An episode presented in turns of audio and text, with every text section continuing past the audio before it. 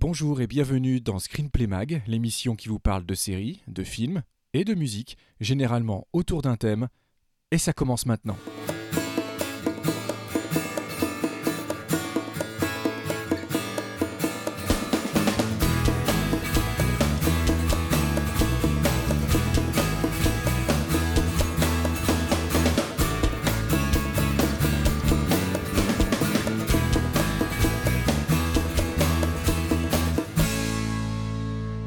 Bonjour et bienvenue pour notre euh, Screenplay Mag épisode 23, euh, qui est un épisode un peu spécial puisque je vais déjà commencer comme d'habitude par dire bonjour à Vivien. Salut Vivien. Salut Christophe, salut tout le monde. Mais nous avons un invité. Et oui. Euh, puisque pour ceux qui nous suivent, il y a quelques émissions de cela, nous avions publiquement lancé une invitation à, à une personne qui nous suit beaucoup, qui nous aide beaucoup, qui nous partage beaucoup, et on voulait euh, partager avec lui l'émission, puisqu'il nous partage tout le temps. Et il est là, c'est Yann. Bonjour Yann. Bonjour à tous, bonjour aux auditeurs. Donc merci à toi d'être venu et d'avoir répondu euh, à l'invitation. On est ravis de t'avoir. Pour euh, ce numéro que nous allons consacrer de nouveau au thème du vampire, mais cette fois-ci euh, de manière un peu moins 80s que notre croc des années 80, avec un, un thème euh, vampire story euh, autour de Dracula de Coppola, de Entretien avec un vampire de Neil Jordan et euh, de Dracula Untold de, je crois que c'est Gary Shore, mais je ne veux pas dire de bêtises parce que le monsieur c'est son premier film.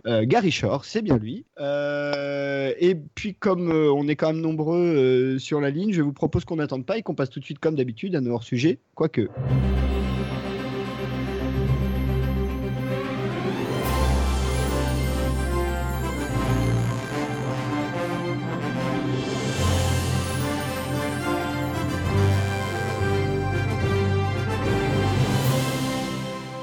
Donc euh, nos petits hors-sujets, bah, ils sont toujours quoique, hein, bien évidemment. Euh, certains sont liés, d'autres pas. Et puis comme nous avons euh, Yann avec nous aujourd'hui, bah, eh, c'est normal, baptême du feu, il a répondu, bah maintenant il va en chier.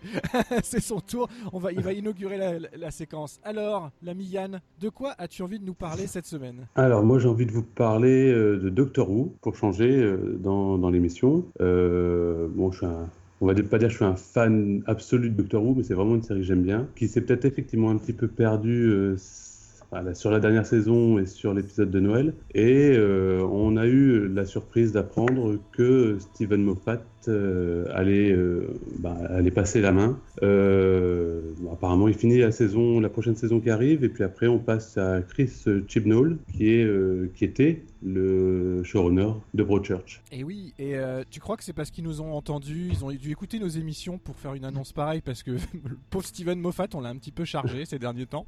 C'est peut-être pour ça, voilà. Alors il a fait effectivement Broadchurch, il a fait ça avant ça, il a quand même beaucoup travaillé sur Torchwood, donc c'est pas un inconnu hein, de l'univers de Doctor Who. Il en même, euh, euh, il a même produit pas mal d'épisodes aussi de la série mère Doctor Who, mais aussi Torchwood, Life on Mars avant ça, hein, 2006-2007. Donc euh, bonne ou mauvaise nouvelle alors selon toi? Ah, je, pense que ça peut être pas mal. Après, euh, bon, faut voir parce qu'on on sait jamais où on met les pieds à l'avance, mais je pense que Moffat c'était un peu passé. Il se répétait beaucoup. Moi, je suis pas fanatique comme vous de Capaldi. Euh, J'ai une tendresse pour Smith, donc euh, voilà. Ah, alors du coup question. J'ai j'ai découvert en fait Doctor Who par Smith. donc- Voilà. Oui. alors je m'en doutais. Voilà. En général, Voilà. il y a une légende urbaine qui veut que euh, on reste toujours attaché à son premier docteur. Donc tu ne fais pas exception à la règle apparemment. Tout à fait. Bravo. Non, non, moi je suis. J'aime bien Smith, j'aime bien ce côté enfan- enfantin qui colle à la série. Euh, après, il faut reconnaître que le meilleur docteur c'est Tennant. Pas pour moi. Après, On est, là, on Ah est ouais, on tous est tous d'accord. euh, euh, Il n'y a pas de, il y a pas de, il y a pas de débat euh, autour de ces micros euh, sur Tenant là. euh, je te rassure. Donc après, moi, j'ai enfin, j'ai entendu une une petite chose supplémentaire. Bon, après, à mettre entre guillemets, entre parenthèses, entre tout ce que vous voulez. Euh, il semblerait que le prochain docteur soit une femme. C'est un peu la rumeur qui court. C'est ce qui, c'est ce qui se dit. C'est ce que David Tennant aimerait. C'est lui qui en fait euh, la com sur le web. Et il pense à Olivia Colman, qui est sa partenaire dans Broadchurch et qui effectivement euh, pourrait coller parce que ben, on se retrouve avec l'ancien showrunner de de Broadchurch, euh, avec l'actrice de Broadchurch, poussée par l'acteur de Broadchurch. Donc ça peut, ça pourrait être pas mal. Après, toujours pareil à voir. Hein, c'est pas nouveau showrunner, nouveau docteur, euh, wait and see. Oui, alors du coup, euh, Doctor Who en femme, bonne ou mauvaise idée? Là, je vous pose la question à tous les deux. Bah, après, il faut voir le compagnon, du coup. Oui, Je pense que c'est une association, Doctor Who, euh, ça va être compliqué. euh, euh, ouais. Moi, je pense que ça peut être une bonne idée, ça peut être un coup de boost, ça peut changer. je pense pas qu'il faut rester sur des certitudes. Après, je sais que les fans de Doctor Who vont peut-être crier au scandale, ça c'est sûr et certain, même. Mais moi, ça me déplairait pas. Christophe Écoute, pas forcément, hein, parce que bah, d'un point de vue histoire, ça pose pas de problème, euh, puisque après tout, pourquoi il pourrait pas se générer euh, en femme? Il y a, y a- A priori, il n'y a pas de. Bah, rappelons Y a rien même, qui euh, dit je, dans je- Doctor je Who. dirais même, au contraire, le Master, la dernière incarnation du Master était une femme. Oui, oui, absolument. Donc, on, on Absolument. serait- on serait Donc, raccord. euh, on sait que c'est possible. Après, euh, faut voir, faut voir si ça fait sens. En fait, l'important c'est l'incarnation, peu importe que ce soit un homme ou une femme. Mon seul pas bémol, mais euh, c'est pas un bémol parce que je suis plutôt, euh, j'aime bien euh, les rôles de, de, de, femmes en général, euh, notamment quand ils sont bien faits. Mais c'est vrai que là, on assiste quand même à une tendance à l'ultra féminisation euh, et qui pourrait être un excès à un moment donné. Alors c'est pas le cas, hein, on en est loin, mais à un moment donné, il faudrait voir si on le voit dans les Star Wars par exemple, où tout- tous les héros- nouveaux héros sont des héroïnes. Euh, ben est-ce que à un moment donné, on va pas arriver à une ultra féminisation, pourquoi pas, et un déséquilibre, mais dans l'autre sens C'est pas faux. C'est ma seule question. Ouais, c'est une... comme toi, non, c'est une effectivement. J'ai pas vu ce point-là, en fait. Mais bon, on, on en reparlera. En tout cas, euh, on, verra. euh, bon, ça nous ramène à plus d'un an euh, devant nous, hein, quand même. Mais on verra ce que ça donnera avec euh, Chris euh, euh, nouveau euh, showrunner. Moi, je suis plutôt, euh, je suis plutôt euh, content de la nouvelle, puisqu'on l'a déjà dit. euh, Momo, il était un peu fatigué, quoi. Ouais, moi je trouve ça un peu. Moi ce que je trouve un peu spécial, c'est que les Anglais font vraiment des annonces, mais tellement à l'avance. C'est-à-dire que on nous annonce avant que la saison démarre que, euh, que Capaldi s'en va, on nous annonce un an à l'avance que le showrunner va changer. Enfin, ils ont fait ça depuis le début, ils prennent vraiment les devants, histoire de bien préparer le terrain pour les gens. Pourquoi pas après, du coup, ça crée une attente. Voilà. Moi je trouve juste dommage pour Capaldi qu'il n'ait pas pu profiter d'au moins un an sous la, voilà, sous la plume de quelqu'un d'autre. Ça m'aurait. J'aurais été, j'aurais été un petit peu euh, curieux de voir ce que ça aurait donné. Je suis un- juste, voilà, je suis pas déçu qu'il parte. J'aime bien quand quand il y a un changement de docteur et tout. Moi, le fait que ça parte sur une femme, ça me dérangerait absolument pas. Voilà, j'aurais- bien aimé euh, payer pour voir, comme on dit. Et ben, je ne le verrai pas. Voilà, je ne verrai pas Capaldi sans Moffat. C'est dommage. Mais bon, on se fera notre notre opinion ben, l'année prochaine, quand euh, quand on aura enfin vu des épisodes et surtout quand on aura vu ce que donne la, la fameuse saison 10 qu'on qu'on a tendance à redouter un petit peu. I'm Bill. I serve chips. He's a professor, or a lecturer, or as I call him, Doctor What. And now we go everywhere. It's like a Spaceship. kitchen. Any space? Where are we? Which way, sir? What's the Dalek? Can I use the toilet? Any time. Get in! And now I see everything differently.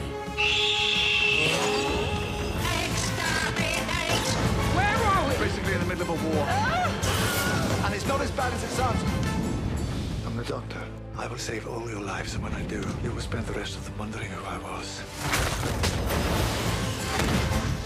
Are you out of your mind? Yes, completely, but that's not a recent thing. En attendant, on va changer complètement d'univers, n'est-ce pas, l'ami Brico? Eh oui, l'ami Brico, je te l'ai pas encore faite celle-là. Euh, Puisque tu vas nous parler de... Encore Encore d'ici Ah non, là ça tourne à l'obsession, hein. faut arrêter, hein, monsieur Brico. Hein.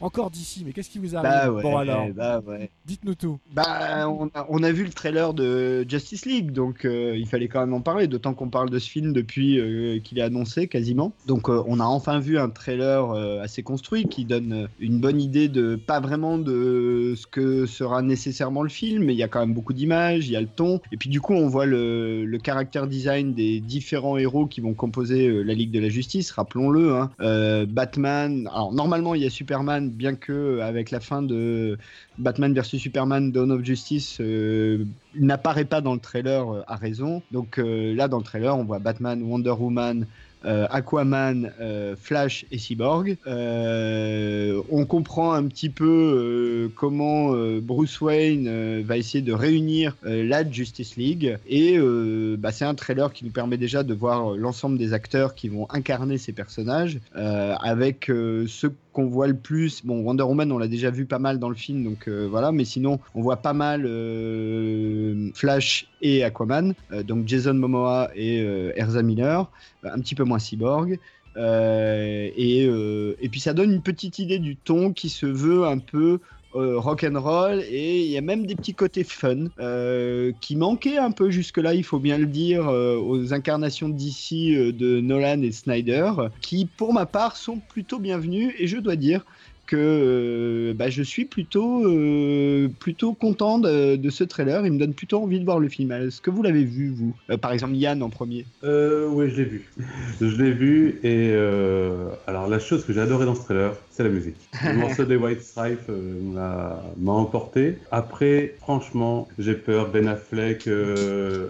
Voilà. Et puis Aquaman. Non, non, ça, c'est pas possible. Jason Momoa en Aquaman, c'est compliqué. Voilà, c'est bon. Après, effectivement, tout le reste du film, euh, on, reste sur du, du super-héros classique. hein. Moi, c'est vrai que depuis que j'ai découvert les Marvel de Netflix, j'ai vraiment du mal avec les, on va dire, avec les, les super-héros du classique. Euh, Vivien Alors je, je, je plus sois euh, ce que vient de dire Yann sur euh, la bande-annonce. Jason Momoa, j'ai vraiment beaucoup de mal. J'ai- Pourtant je l'aimais bien hein, dans Stargate Atlantis, on a déjà parlé de lui. Dans Game of Thrones, il était là juste ce qu'il fallait, donc il me plaisait bien. Mais de- depuis, euh, pff, voilà, depuis il m'a pas convaincu dans dans d'autres choses. Il y a eu le Conan entre deux, euh, il y a eu une autre série là, euh, je- comment ça s'appelle, Frontières ou un truc comme ça. Voilà, c'est- c'est- ça- bref quoi. Enfin, le monsieur joue quand même vraiment pas très bien, faut le dire. Et puis surtout, physiquement, Aquaman, euh, c'est pas que je veux jouer les puristes encore une fois, mais bon, il ressemble pas du tout à ça. Blond. et euh, voilà, je, je- vraiment, je vois pas. Puis il a un regard un peu inexpressif. Donc j'ai beaucoup de mal avec Jason Momoa. Après, encore une fois, j'attends qu'une chose, c'est d'être euh, séduit par le film. hein. Donc là, encore une fois, on parle, les gens, on parle d'une bande-annonce, d'une réaction à chaud à partir d'une bande-annonce. Ça ne veut pas dire que le film sera bien, pas bien. Enfin voilà, on va pas refaire le débat Rogue One à chaque fois, mais comme euh, voilà, on en est à ce stade-là aujourd'hui, on peut réagir à ce qu'on a sous les yeux à ce moment-là. Euh, moi, je suis. alors, on a un peu plus vu justement euh, Ezra Miller en Barry Allen slash The Flash. Et ben. pff, Je encore une fois, on en a déjà parlé aussi, mais je comprends pas ce besoin de changer d'acteur. Pourquoi ils sont pas allés vers, euh, le même Flash qu'à la télévision? Parce que je trouve pas que cet acteur-là soit euh, plus ou moins meilleur que l'autre. Donc je comprends pas bien, encore une fois, cette scission et cette volonté de, de, dire que tel acteur est plus est mieux préparé ou mieux adapté au grand écran plutôt que l'autre qui doit rester au petit. J'ai toujours autant de mal avec ça, mais bon, c'est comme ça, ils nous la font comme ça, c'est tout. Moi, le trailer m'a pas du tout convaincu, hein, très sincèrement. Euh, rejoins Yann sur la musique que j'adore, mais par ailleurs, je veux dire je peux écouter l'album, ça, ça sera tout aussi bien sans avoir ces images-là par-dessus. Euh, ben Affleck m'avait relativement séduit, moi, dans, Batman contre Superman, donc je, voilà, je me suis un peu réconcilié avec lui. Donc bon, euh, voilà, encore une fois, je suis content qu'il revienne à un côté un peu light, mais euh, faut que, faut faut que l'image suive aussi, faut que l'éclairage suive. C'est pas le tout de nous faire deux trois blagounettes euh, en passant, voilà. Mais je suis, voilà, au, vu du trailer, je suis toujours très sceptique. Je le verrai bien évidemment comme tous les autres, mais sceptique, c'est le mot. Ah, euh, Alors, moi, tu vois, bizarrement, hein, je suis comme toi, hein, j'ai un, j'ai un petit problème avec euh, les changements d'acteurs, euh, particulièrement quand c'est le même personnage. Euh, et contrairement à, Ma- à Marvel, hein, rappelons-le, on l'a déjà dit, chez Marvel, les acteurs sont entre guillemets propriétaires de leur personnage, c'est-à-dire c'est les mêmes. Euh, ils préfèrent prendre un autre personnage plutôt que faire jouer le même personnage par un autre acteur quand on passe du cinéma à la télé. Euh, donc euh, chez DC, c'est pas le cas. Euh, mais en revanche, j'ai bien aimé euh, la séquence autour de, de Flash, autour de Barry Allen. J'ai j'ai trouvé que le, la façon dont il voyait le personnage était plutôt fun. Euh, donc euh, ça, ça m'a bien plu. Euh, rappelons aussi que avant Justice League sortira le Wonder Woman, mais qui se passe a priori pendant la Première Guerre mondiale, donc euh, qui aura pas de lien chronologique. Euh, mis à part le fait qu'on verra Wonder Woman avec euh, les autres euh, films, et qu'après prévu un film sur Aquaman, un film sur Shazam, un film sur Cyborg, un film sur les Green Lantern Corps. Corps. Enfin bon, il y a toute une chier de films qui sont prévus. Bon, bah, moi je suis le plus positif d'entre vous. Ça se trouve, je serai le plus cassant à la fin, c'est possible, ça arrive. Mais moi j'ai trouvé plutôt que ça donnait envie. Tant mieux pour toi. non, non, moi j'en voudrais toujours à Ben Affleck de m'avoir tué Daredevil, donc euh, voilà. Oh, C'était il y a longtemps, ça. Oui, oui, oui. Après, il fait, non, il fait des très bons films entre deux, mais en super-héros, voilà, c'est. Moi, j'ai trouvé bien en Batman. hein. Franchement, dans Batman vs Superman, Dawn of Justice, j'ai trouvé euh, l'incarnation euh, très Dark Knight de Miller, quoi. Vieil héros fatigué, voilà, un peu cynique. ça, moi, il m'a bien plu, Ben Affleck en Batman. Et j'étais pas, euh, à l'inverse, j'étais pas du tout convaincu au trailer et aux premières images qu'on voyait, voilà quoi. Donc, euh, on verra. On verra, mais euh, je pense qu'en revanche, DC a compris avec Suicide Squad que s'il mettait pas un peu d'humour, ça, ça marchait pas trop. Mais s'il se prenait un peu trop au sérieux, ça marchait moins bien, quoi. Oui, complètement. Bah, c'est d'ailleurs c'est un peu en substance ce qu'on avait dit à chaque fois qu'on abordait les films au passage, c'est que ça manquait de fun, cruellement de fun, quoi. À part, à part Suicide Squad, mais qui avait d'autres, qui montraient d'autres problèmes. Donc c'était c'était autre chose. So you're fast. That feels like an oversimplification. I'm putting together a team. People with special abilities. You see, I believe enemies are coming. Stop right there. I'm in. You are? Just like that? Yeah, I I need friends. Great. Can I keep this?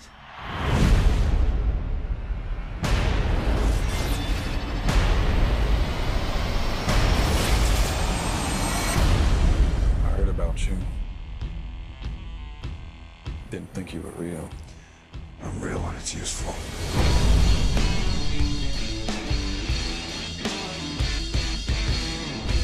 Arthur Curry. I hear you can talk to fish. Alors, puisque nous on a fait des, des hors-sujets, je vais te laisser le quoique, Vivien. C'est ça, je suis, Euh, je puisque- suis le quack de cette émission, mesdames et messieurs. Tu es, tu es le quoique. Parce que toi, tu vas nous parler de littérature. Bah oui, je vais, je vais faire la transition, je vais faire le lien. Alors ceci dit, euh, hors sujet, quoique, c'est marrant parce que Aquaman euh, vient quand même du royaume d'Atlantis. Et il se trouve que en 2016, c'est-à-dire il y a très très peu de temps, Anne Rice, la papesse de la Nouvelle-Orléans, comme nous l'avons déjà surnommé, euh, a sorti euh, le, dernier en date euh, roman, le dernier roman en date des- de ces fameuses chroniques des vampires. Et c'est pas pour rien qu'on en parle, puisqu'on va aborder le film Entretien avec un vampire dans le thème qui suit. Donc je voulais juste dire que ce, ce dernier roman en date s'appelle Le Prince Lestat et le Royaume d'Atlantis, et que déjà en 2014 était sorti le roman Prince Lestat. Alors je- j'en parle parce que ce roman Prince Lestat est sorti là juste avant les fêtes de Noël, traduit en français, et que euh, il y a eu aucune annonce faite autour de ça. Alors pourtant c'est quand même un événement puisqu'elle n'avait pas euh, retravaillé euh, ses chroniques de vampires depuis plus de 10 ans, hein, entre 11 et 12 ans. Euh, séparé euh, Cantique sanglant de, de Prince Lestat. Cantique sanglant c'était en 2003, Prince Lestat 2014. Donc je trouvais ça assez euh, voilà que moi qui suis vraiment passionné par son univers, je découvre le roman au hasard de- des allées euh, dans un magasin. Euh, J'étais étonné donc je me suis dit bah pour les gens qui ne le sauraient pas.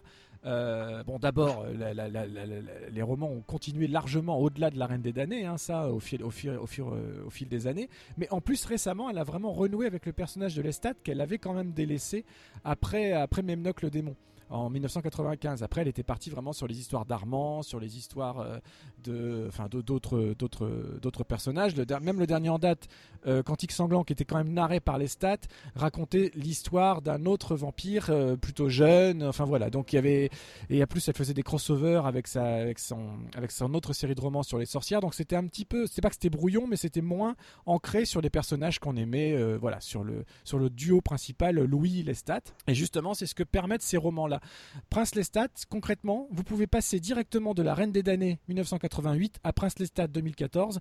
Même si vous n'avez pas lu tous les romans entre deux, c'est un bon moyen de se remettre en route parce que d'abord, le roman s'ouvre sur un super résumé, très court et très bien fait, qui vous remet tout en tête. Et ça, en termes de littérature, c'est pas dommage parce que bah, c'est quand même des pavés à chaque fois et c'est pas évident de tout lire.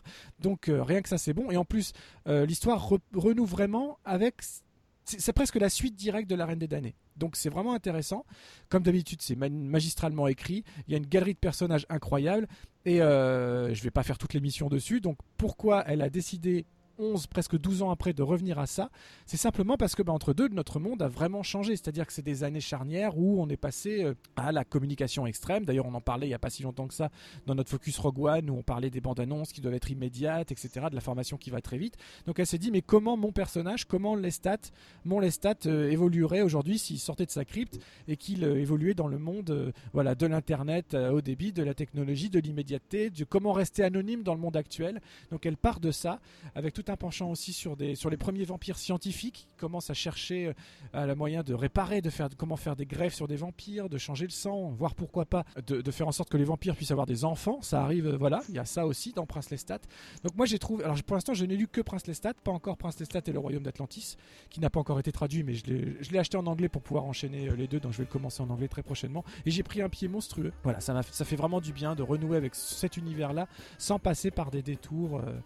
Comme elle a pu le faire euh, avec tous les, tous les romans précédents. Donc euh, je voulais absolument en parler en transition et puis vous demander du coup à vous si c'est une série de romans que vous avez lu un peu, pas du tout, euh, à la folie ou, ou quoi qu'est-ce. Alors pas du tout. pas, pas du tout, du tout. Euh, bon, je connaissais euh, l'auteur euh, après m'être intéressé à Entretien avec un vampire quand j'ai découvert le film dans les années 90. Mais euh, j'en suis resté là. Moi, aux dernières nouvelles, euh, pour moi, elle devait réadapter tous ses bouquins en série. Oui. Et pour moi, la news, c'était ça en fait. C'était, elle sort ce bouquin-là peut-être pour euh, faire un trait d'union et lancer euh, sa série euh, qui est finie en fait, Entretien avec un vampire, et qui l'amène jusqu'au- jusqu'aujourd'hui en fait. Voilà, c'est quelque chose qui court toujours.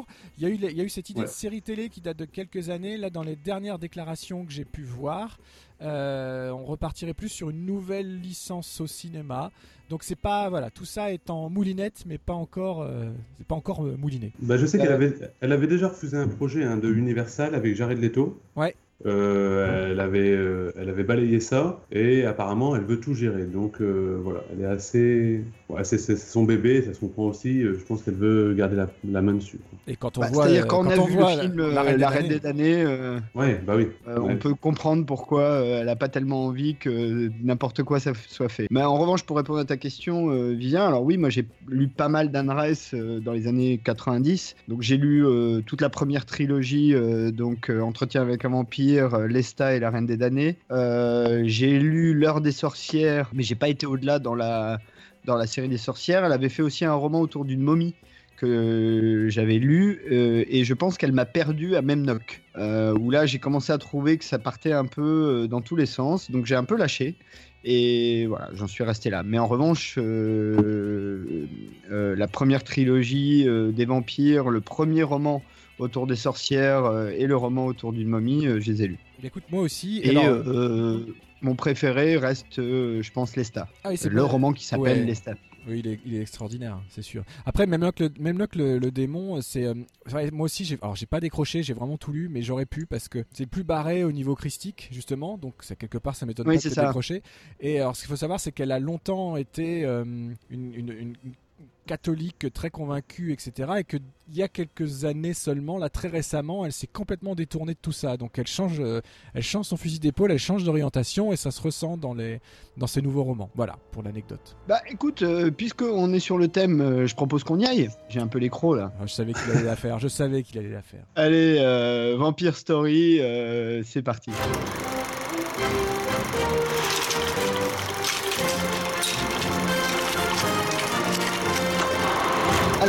Il y a quelques numéros de ça, nous vous avions déjà parlé euh, du thème du vampire, euh, auquel nous sommes euh, plutôt attachés depuis longtemps. Mais avant de rentrer dans le thème, effectivement, à, la coupure, Vivien me faisait remarquer que j'avais été un mufle et que je n'avais même pas laissé à Yann l'opportunité de se présenter un peu à vous, chers auditeurs. C'est vrai qu'on a un peu l'habitude de partir dans des chapeaux de roue pris par le temps, mais le minimum de, politesse et de voilà. Donc, écoute, Yann, je t'en prie, explique, un petit- dis-nous un peu qui tu es, parce que c'est vrai que à part échanger un peu sur Facebook, on se connaît finalement pas. Ben, on va dire que je suis un, un passionné de films, euh, de séries, que je vais être un peu plus jeune que vous, j'ai 38 ans. Et on est dans- c'est- on n'est pas loin. On n'est pas Ouais, on loin. n'est pas loin, j'ai cru comprendre. Et euh, effectivement, j'ai j'ai toujours aimé Screenplay. C'est quelque chose que j'ai. Je pense que j'ai écouté le premier épisode, j'ai- j'ai j'ai tout suivi euh, à l'époque avec Ursula, c'est- qui durait trois heures. je, je travaille, euh, j'ai un, un- emploi qui me permet, enfin qui me permet, où je dois souvent être seul en fait. Et donc c'est vrai que ça m'a accompagné pendant longtemps. Euh, je suis très podcast déjà au départ. Euh, J'écoute euh, énormément, enfin quasiment que des podcasts. Et euh, Screenplay m'a toujours plu. J'ai bien aimé le ton, j'ai j'ai bien aimé l'ambiance. Le fait que ce soit un thème aussi, c'est assez, plaisant. Donc euh, voilà, c'est moi qui suis ravi en fait au final d'être avec vous. Euh, j'ai vraiment été agréablement surpris euh, le jour où j'ai entendu cette petite annonce où j'étais dans une chambre d'hôtel à Lyon tout seul. Et euh, voilà, c'est- un, immense plaisir d'être là et de partager ce moment avec vous. Ben, le plaisir est partagé. Hein. Ah oui, totalement. Depuis, ça fait très plaisir d'entendre ça. On a tes photos.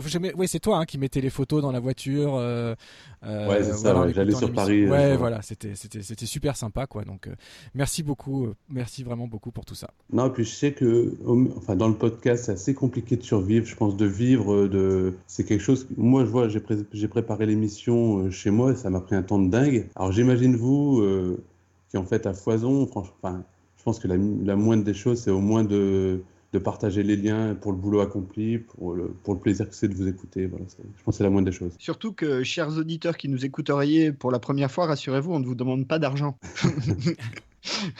Mais euh, accessoirement, enfin, ça moi, euh, je, parle dans, euh, je parle pour mon cas, hein, ça me dérange pas de soutenir une émission pour laquelle, à laquelle je tiens en fait. Je me dis, quand je vois euh, Patrick Béja ce qu'il fait ou des, ou des personnes comme ça, je trouve que c'est bon. Après, on parle du podcasteur numéro un en France, mais voilà, c'est pas quelque chose qui me, qui me dérangerait en fait au final. Je me dis si ça peut permettre de, de faire poursuivre une émission, c'est voilà, ça me dérangerait pas. Non, non, mais euh, sur le principe, Sur le euh, principe. Bien évidemment, personne n'a rien contre. Après, faut. Enfin, c'est débat compliqué. On n'aura Ouais. pas le temps de rentrer là-dedans, mais euh, mais euh, mais pour l'instant, c'est pas tout à fait notre cas, en tout cas. Non. Euh, bon, on va y aller. Parce que sinon, on va faire euh, une émission euh, castriste euh, en termes de temps. Euh, Vivien, on y va vers les créatures de sang-froid? Ah bah oui, il va bien falloir, hein. Mais en même temps, j'adore ça. Alors, rappelons-le, pour cette Vampire Story, nous allons parler de trois films. Euh, le Bram Stoker's Dracula de Francis Ford Coppola, 1992. Euh, Entretien avec un vampire de Neil Jordan, 1994. Et Dracula Untold, Gary Shore, 2014. Euh, Il y a donc quand même 20 ans hein, entre Entretien avec un vampire et Dracula Untold. Euh, ce qui est intéressant pour le Dracula Untold, on en a déjà parlé euh, dans une de nos dernières émissions, c'est que ça s'inscrit dans le cadre d'un renouvellement des, monstres universels. Donc on dira quelques mots là-dessus euh, en, en fin de thème. Sauf que non, ça a été démenti. Finalement, Dracula Untold ne sera pas dans le canon euh, de, de la momie et des films à venir. Ça a été annoncé par euh, le réalisateur de Oui. la momie là il y a très peu de temps. Mais bon, en tout cas, ça venait de- effectivement c'est issu Ouais, de cette tentative là, mais bon. Moi je veux bien, hein, mais ils ont quand même fait des reshoots pour euh, la scène finale du film, donc euh, on en reparlera. Peut-être qu'on peut commencer par euh, le premier film chronologiquement, c'est-à-dire l'adaptation du roman de Bram Stoker par Francis Coppola en 1992. Euh, Rappelons-le, Dracula est un roman à la base épistolaire, donc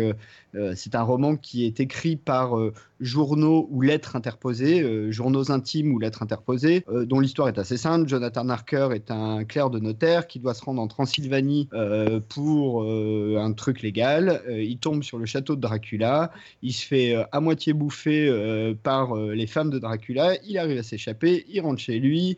Il y a tout un truc avec sa femme Mina euh, qui euh, euh, subit les assauts euh, du prince des ténèbres. Alors dans le film, il y a quelque chose qui n'est pas dans le roman, euh, qui est le lien avec l'histoire de, de, de l'homme qui a inspiré euh, le personnage de Dracula, qui est Vlad Tepes. Euh, on y reviendra après. Et un groupe se réunit autour de, de- de- du professeur Van Helsing pour aller libérer Mina Harker au fin fond de la Transylvanie et du château Dracul. Euh, voilà. Euh, alors, encore une fois, honneur aux invités, Yann. Euh, déjà, question, est-ce que tu avais vu euh, le Dracula de Coppola au cinéma? Euh, Tu as l'âge plus- pour. Ouais, non, j'ai plus de souvenirs. Je sais que j'avais la cassette vidéo, ça je m'en rappelle. Euh, Déjà, cassette vidéo, peut-être faut Ouais. expliquer un peu parce que, en fait, il y a plein de gens qui nous écoutent qui savent même pas ce que c'est une cassette vidéo. C'est l'ancêtre du... Du, du DVD, l'ancêtre du Blu-ray, c'est une grosse chose qu'il fallait rembobiner, sinon on se prenait une amende au, au vidéoclub. Euh, Et donc, du coup, qu'est-ce que tu peux nous dire déjà de tes premières impressions du film? Alors, moi, avant de le revoir là, pour l'émission, euh, c'est pas un film que je regarde régulièrement. Par contre, c'est un film euh, que j'adore par son ambiance, en fait. C'est, euh, j'adore le côté carton-pâte, j'adore. Et quand j'ai revu, je me suis rappelé de tous ces moments où je m'étais. J'ai trouvé bien moins effrayant aujourd'hui que, quand je l'avais revu la dernière fois. Mais euh, c'est. euh, Je pense pas que ce soit un film réellement pensé par Coppola. Je pense qu'il s'est collé sur le bouquin et qu'il s'est acharné, je pense, à, à faire en sorte que le bouquin colle à ses images, en fait. Vivien, alors c'est même pas drôle parce que je sais que tu adores le film et je suis sûr que tu l'avais vu au cinéma à l'époque, mais euh, je vais quand même te laisser la parole. Oui, bah, bien évidemment que je l'ai vu au cinéma à l'époque. euh, c'est mon univers. On en a déjà parlé euh, plein de fois. Alors, on, avait, on a rarement parlé de ce film-là. À part, on avait parlé un petit peu de Wojciech Kilar avec Le Roi et l'Oiseau, mais on avait, voilà, on, finalement, on n'a jamais abordé le film en tant que tel. Euh, effectivement, c'est un film que j'adore. C'est pas mon film préféré sur le vampirisme. Mon film préféré sur le vampirisme arrive juste après. c'est pas un secret non plus. Euh, mais pour moi, c'est tout ce que j'aime. C'est-à-dire que voilà, on a qu'on aime ou pas Coppola, ou qu'on aime ou pas sa vision du roman, etc., on peut, on peut avoir plein de débats, parce que, à mon avis, là où il n'y en a pas de débat, c'est justement cette volonté, ce travail énorme qui a été fait sur les effets de plateau, et uniquement les effets de plateau. Il n'y a aucun effet digital dans son Dracula.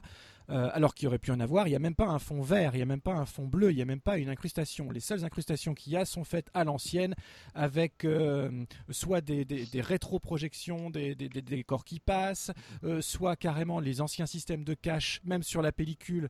Donc on faisait un premier passage en filmant avec par exemple l'acteur principal au premier plan, et puis on rembobinait la pellicule et on refilmait par-dessus en enlevant le cache duo pour filmer un autre élément. Donc voilà, tout a été fait à l'ancienne, même très à l'ancienne, puisqu'il y a des séquences, euh, notamment dans la rue, euh, quand on voit Dracula jeune pour la première fois dans les rues de Londres qui se balade, ça a été tourné avec une très très vieille caméra à manivelle, une vraie vieille caméra à manivelle, où euh, voilà, il demandait expressément au, au, caméraman de changer le rythme, c'est-à-dire de s'imaginer une chanson, une et de changer le rythme pour qu'il y ait des à-coups, pour que ça aille plus ou moins lentement, etc.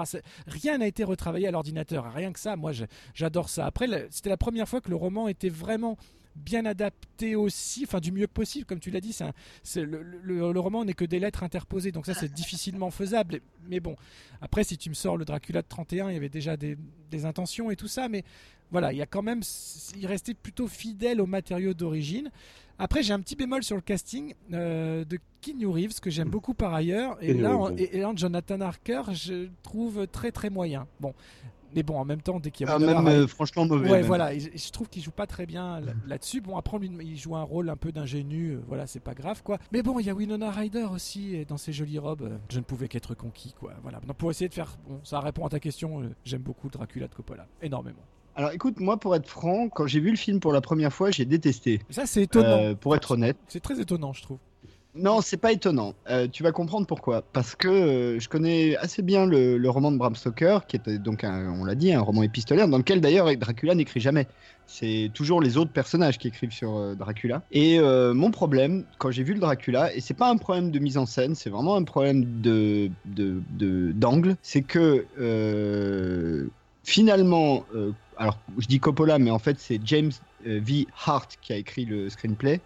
Euh, a transformé une histoire d'horreur en une histoire d'amour. Euh, déjà, dans le roman de, de, Stoker, jamais le lien n'est fait avec Vlad Tepes, même si on sait pour plein par plein de, de notes biographiques que c'est le cas, mais euh, voilà, jamais. Et euh, toute l'histoire autour de sa femme perdue qu'il aurait retrouvée, etc., n'existe pas en fait. Hein. C'est vraiment beaucoup plus basique que ça. Euh, et alors que c'est quand même le cœur du film, c'est-à-dire que la plupart des gens qui ont aimé Dracula, finalement, ce qui les a fait vibrer, c'est cette histoire d'amour intemporel dans le mec qui retrouve un peu l'incarnation de sa, de son épouse perdue. ce qui d'ailleurs fera le lien avec notre dernier film de Stema, un Dracula Untold, qui, qui a un petit thème aussi autour de, autour de ça. et donc donc là, en l'occurrence, c'est une des choses qui m'avait beaucoup déplu. Kenny Reeves, je l'avais trouvé vraiment pas bon, mais alors pas bon du tout. En revanche, force est de constater que Gary Oldman est parfait. Il euh, faut être honnête, euh, c'est vraiment lui qui tient le film euh, de A à Z. Là, y a pas, pour moi, il n'y a pas photo. Hein. Il est vraiment exceptionnel dans ce rôle. C'est peut-être un de ses meilleurs rôles. D'autant qu'il joue quasiment deux personnages, puisque on voit un espèce de vieux Dracula décrépit en début de film qui va vers un, jeune Dracula séducteur. voilà. après, à la revoyure, avec les années, j'ai commencé à apprécier le film pour ses qualités cinématographiques, et donc mon, jugement est beaucoup moins sévère aujourd'hui, et je trouve euh, comme toi, que c'est un, beau morceau de cinéma. Euh, en revanche, je continue à ne pas vraiment aimer l'angle qui a été pris sur l'adaptation du roman. Mais c'est personnel, c'est vraiment une question de goût, c'est pas un jugement de valeur. Hein. Ah, tu me connais, c'est mon côté euh, romantique. Mon côté romantique l'emporte toujours. Alors qu'en plus, il y a du gothique par-dessus, c'est parfait. Et d'ailleurs, toi, Yann, t'es sensible, toi, à l'aspect romantique du film ou pas tellement?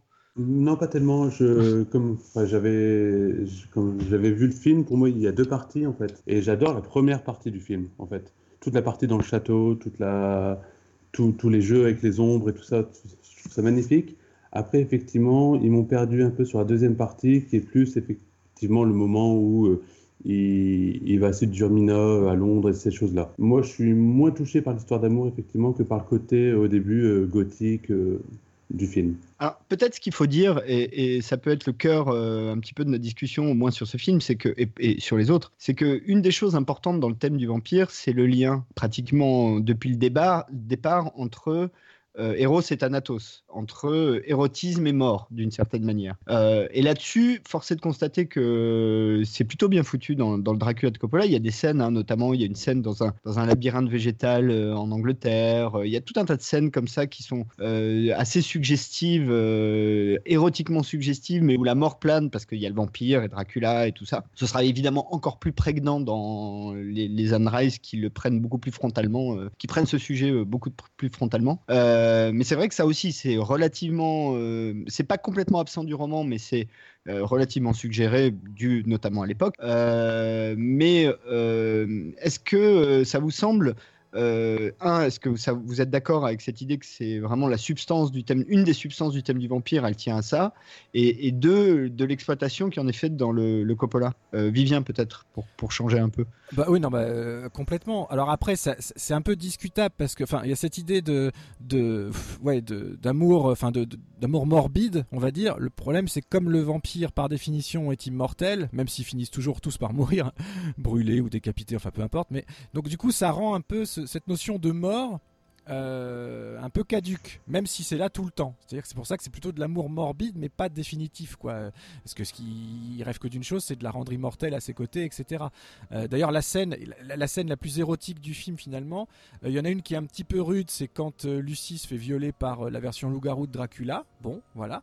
Et surtout la scène la plus érotique, c'est quand Dracula lui-même va voir Mina et n'est qu'un brouillard de fumée en fait. Graphiquement, encore une fois, c'est assez joli. Euh, mais sinon, ouais, bien sûr, c'est vraiment cette, double notion là.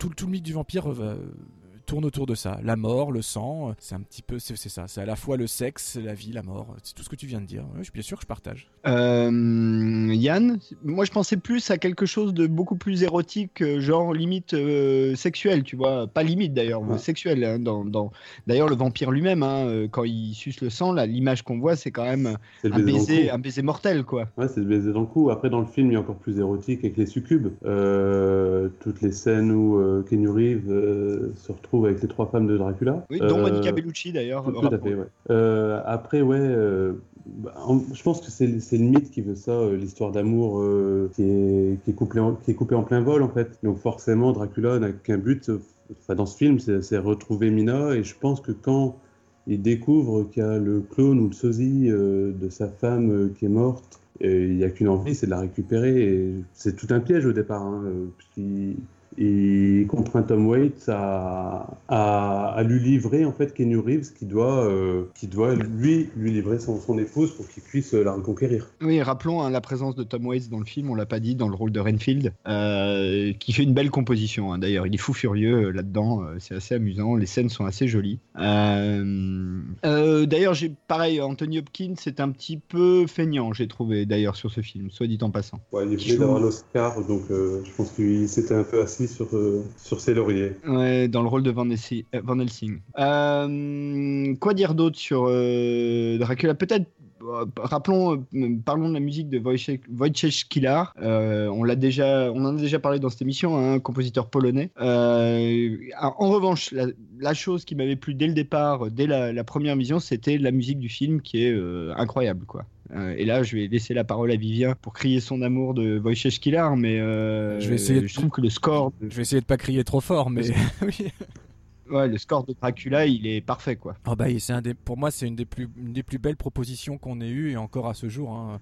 Voilà, le type, il arrive, il a un alors pas si unique que ça parce qu'il y a quand même au moins une reprise de thème du Dracula de John Williams, que John Williams avait fait pour John Badham euh, pas mal d'années avant, avec Frank Langella dans le rôle titre.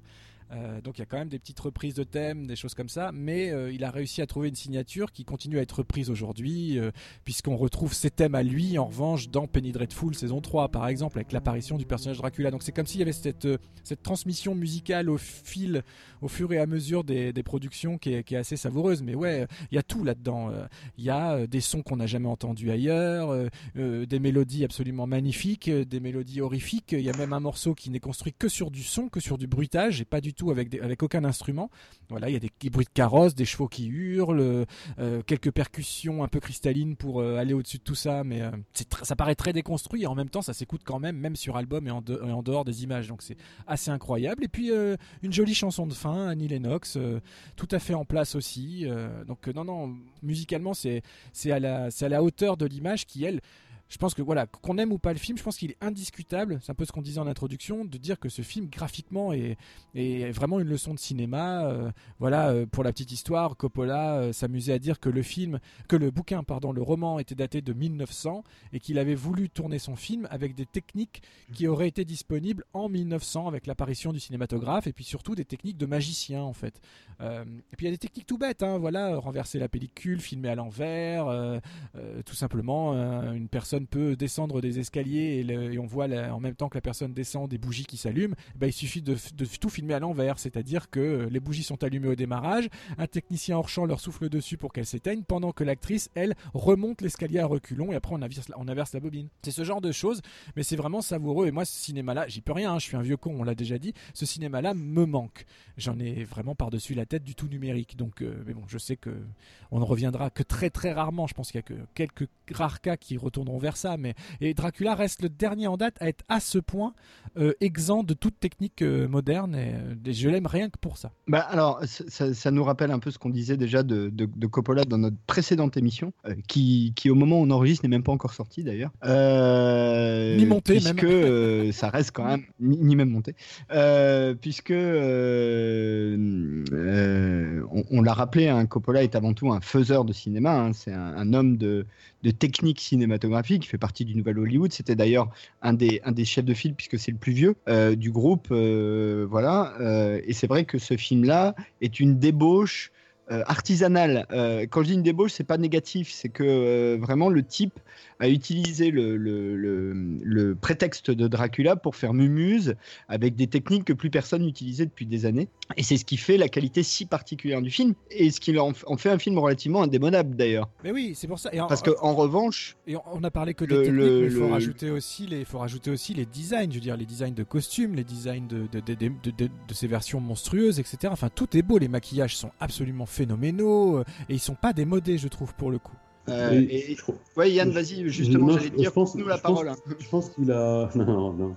Euh, je pense qu'il avait aussi donné toute une partie euh, des effets spéciaux, entre guillemets, à son fils, en fait, en lui disant voilà, on n'a pas trop de moyens, on n'a plus trop de moyens, donc sois innovant, en fait. Et toute la toute l'ouverture du film, qui est en espèce d'ombre chinoise, apparemment était fait avec des, avec des bouts de ficelle. Et je, moi, j'adore cette, cette introduction. C'est euh, voilà, ça me plonge directement dedans. C'est ce que euh, Viviane disait. C'est euh, le graphisme, c'est euh, moi, j'adore les films de Gondry qui sont faits avec des bouts de ficelle. Euh, et du coup, c'est, ça me rappelle toute cette partie-là où euh, ben, le réalisateur doit se creuser la tête et ne doit pas juste euh, se reposer sur sa post-prod, en fait. Euh, bon, bah, je pense qu'on a fait un peu le tour euh, sur euh, Dracula. Qu'est-ce que vous en pensez? On peut peut-être Ouais, passer à notre film euh, suivant. Complètement. Non, juste pour dire qu'effectivement, Yann a raison. Alors, Coppola a confié à son fils, alors plus que les effets spéciaux, hein, il l'a nommé directeur de la seconde équipe en fait, mais pas tout de suite. C'est-à-dire qu'il y avait d'abord quelqu'un engagé par la production, et finalement, plus ça allait et plus les gens de la, de la prod essayaient de, de- de- de convertir Coppola, de convaincre Coppola d'utiliser des techniques modernes de ci, de là, mais déjà trop à son goût. Et donc, il a finalement renvoyé cette personne pour mettre son fils à sa place, qui était aussi passionné que lui euh, du cinéma d'antan. Voilà, c'est comme ça que c'est arrivé. Donc, c'était pas un choix d'office. Je veux dire, c'est pas l'empire Coppola qui s'est imposé euh, directement. Ça a été fait pendant le pendant le process de création, en fait, pour respecter la vision originelle euh, qu'il en avait. Sachant, alors on parle de Roman hein, Coppola parce que euh, comme il, a quelques euh, quelques engences autres, notamment Sofia, euh, qui font du cinéma, c'est bien de préciser. Et pour pour que les gens comprennent, en tout cas les cinéphiles, Roman est quand même quelqu'un d'assez proche. Euh, de Wes Anderson, euh, pour qui d'ailleurs il a été nominé, co-nominé aux Oscars pour le, scénario de Moonrise Kingdom. Euh, ok, on peut peut-être passer à Entretien avec un alors. Neil Jordan, euh, euh, 1994, euh, tout ça.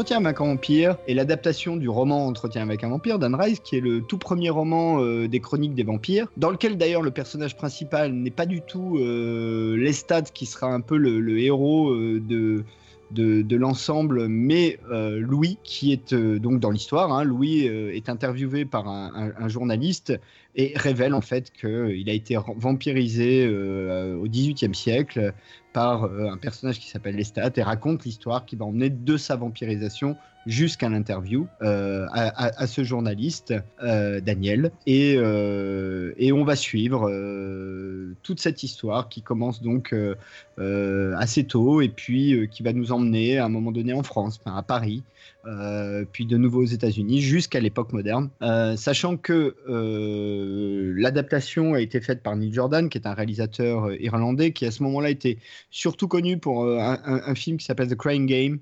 Euh, bon, qui, est un film avec Forest Whitaker notamment, qui euh, réalise quand même un film euh, de très bonne tenue et à très très gros budget, qui était très attendu. Et, notamment il y avait avant la sortie du film, alors c'est pareil, je suis assez vieux pour m'en souvenir, il y avait une énorme polémique sur le fait que Lestat soit interprété par Tom Cruise, puisque évidemment tout le monde a dans la tête le Tom Cruise de Top Gun et voit pas par exemple le Tom Cruise de Né un 4 juillet, qui était bien avant, et, et du coup tout le monde se disait que c'était catastrophique, que Lestat ne pouvait pas être interprété par, Tom Cruise, enfin bref, il y avait toute une polémique. Et ben force est de constater que Tom Cruise non seulement fait le job, mais probablement va même au-delà, parce qu'on voit pas que personne d'autre n'a été capable de faire un aussi bon Lestat que lui euh, depuis, Euh, et, euh, et que le film est un petit chef-d'œuvre.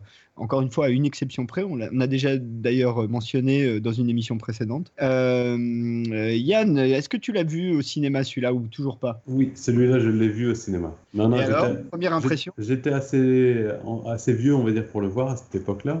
Euh, non, non, c'est un film qui m'a marqué. C'est un film qui m'a suivi.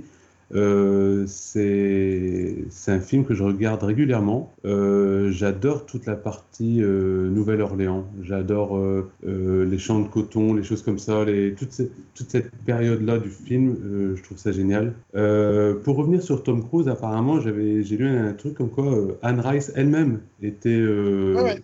était pas pour du tout et qu'au final, elle a même envoyé une lettre à Tom Cruise pour s'excuser à la fin du film en voyant le résultat euh, de sa composition en fait. Oui, oui, c'est vrai, c'est vrai. Donc non, non, moi j'a- j'adore ce, j'adore ce film. Euh, bon, pour pas changer, je suis, moi je suis un fan de musique, mais rock, donc du coup, j'étais agréablement surpris à la fin du film d'entendre mon groupe préféré de l'époque, euh, les Guns N' Roses, euh, parce qu'effectivement à l'époque, on, on savait pas forcément à l'avance euh, ce qu'on allait voir, ce qu'on allait entendre. Il n'y avait pas Internet, donc euh, concrètement, voilà. Après, effectivement, je suis un peu plus à la revoyure. J'aime un peu moins le morceau à Paris, même si j'aime bien le théâtre des vampires, j'aime bien cette partie-là. Euh, toute la partie où il part de la Nouvelle-Orléans, je suis un peu moins fan, si vraiment je, je dois pinailler. hein. Non, non, mais euh, c'est juste puisque euh, un des défauts du film dont on a déjà parlé avec Vivien dans une précédente émission, c'est quand même le rôle d'Armand, Mm. euh, qui est joué par Antonio Banderas et qui est un petit peu, un peu raté, quoi. Un peu beaucoup. Ouais. Vivien? Séquence racontage de vie. Tadadam. Vous le savez, c'est plus une nouveauté. Moi aussi, hein, j'aurais une, Voilà. une anecdote euh, raconte. C'est plus une nouveauté, on raconte nos vies, euh, on aime bien ça, euh, voilà. Donc euh, je vais raconter ma vie parce que là, là je suis obligé. Euh, quand j'avais 16 ans, j'étais au sport d'hiver avec mes parents au Contamine Montjoie. Je raconte vraiment ma vie, hein, comme ça je dis tout. Et euh, donc j'avais pour habitude d'aller à la maison de la presse en arrivant au début du séjour pour me sélectionner, euh, généralement plutôt des comics euh, voilà, ou des magazines pour la semaine ou la quinzaine de vacances à venir. Je vais dans la petite maison de la presse des Contamines Montjoie et euh, en tête de gondole je tombe sur un livre de poche avec une couverture qui m'a tout de suite euh, tout de suite plu. On voyait un espèce de, de quelqu'un de dos, un journal, une bougie allumée, voilà. Et là je vois le titre Entretien avec un vampire. Euh, donc je sais plus en quelle année. Je suis né en 74, j'avais 16 ans. Vous ferez le compte vous-même. Bref. Et je, je, je, je prends ce. Ça je- fait 90. voilà, donc ça fait ouais, 1990, un petit peu avant que le, enfin, 4 ans avant que le film sorte. Et voilà, le, roman lui date de 76, je sais pas si on l'a dit, donc du coup j'en profite pour le glisser. Et donc là je me lance dans la lecture de Entretien un vampire au point de en étant au sport d'hiver, ne pas aller skier les deux jours qu'on suivit parce que je voulais pas lâcher le bouquin. J'étais fasciné, mais alors fasciné par le roman.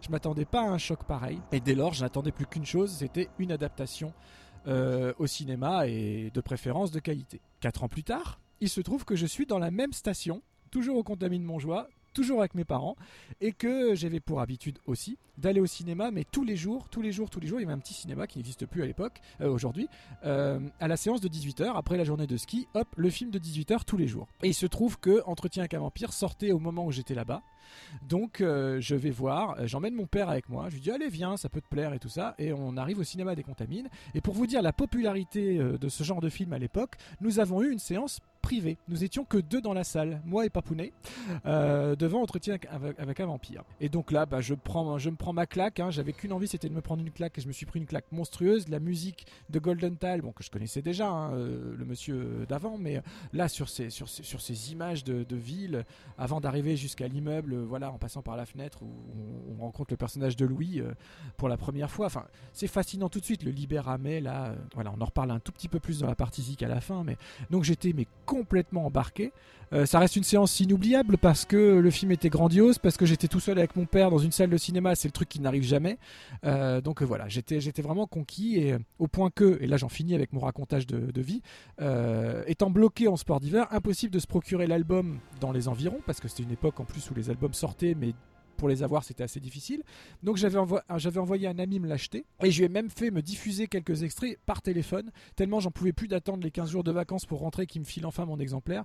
Donc de temps en temps, je l'appelais, vas-y, fais-moi écouter un morceau, j'en peux plus, vas-y. Et donc euh, voilà, c'était encore une fois l'époque de l'avant d'Internet où il n'y avait pas cette immédiateté, c'était bien, c'était bon parce qu'il y avait cette attente-là, cette, ça nourrissait les passions beaucoup plus que maintenant euh, parce qu'on on avait hâte d'avoir les, les choses, mais on pouvait pas les avoir tout de suite. Donc c'était c'était un, un film d'un autre temps. Et après, donc c'est vite devenu mon film de référence sur le thème et mon film de référence tout court. C'est-à-dire comme c'est pas forcément que c'est mon film préféré.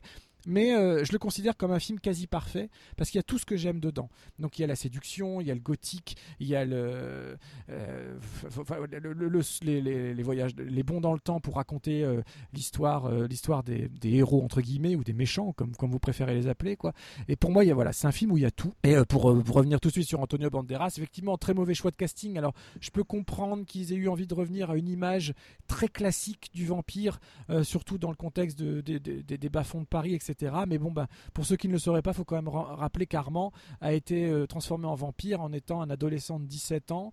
Euh, comme les stats, il est censé être très blond, etc. Donc c'est vraiment, euh, au-delà du choix de l'acteur, c'est carrément une trahison du personnage, ce qui est très étonnant dans un contexte où le film lui respecte quasiment à la lettre le roman et pour cause, Anne Rice elle-même a resigné le, le scénario du film. Donc elle a vraiment supervisé la- l'adaptation. Elle n'avait pas le choix sur les comédiens. Si elle a été conquise par Tom Cruise, je pense qu'elle n'a pas été conquise par Antonio Banderas et, euh, et nous non plus. Bah, alors, sur, Tom Cruise, il y a quand même une chose qu'il faut dire, c'est que euh, dans ce film, et, dans d'autres films hein, d'ailleurs, nous, dans, l'émission, on est plutôt des défenseurs de, Tom Cruise en général, donc ça ne vous étonnera pas.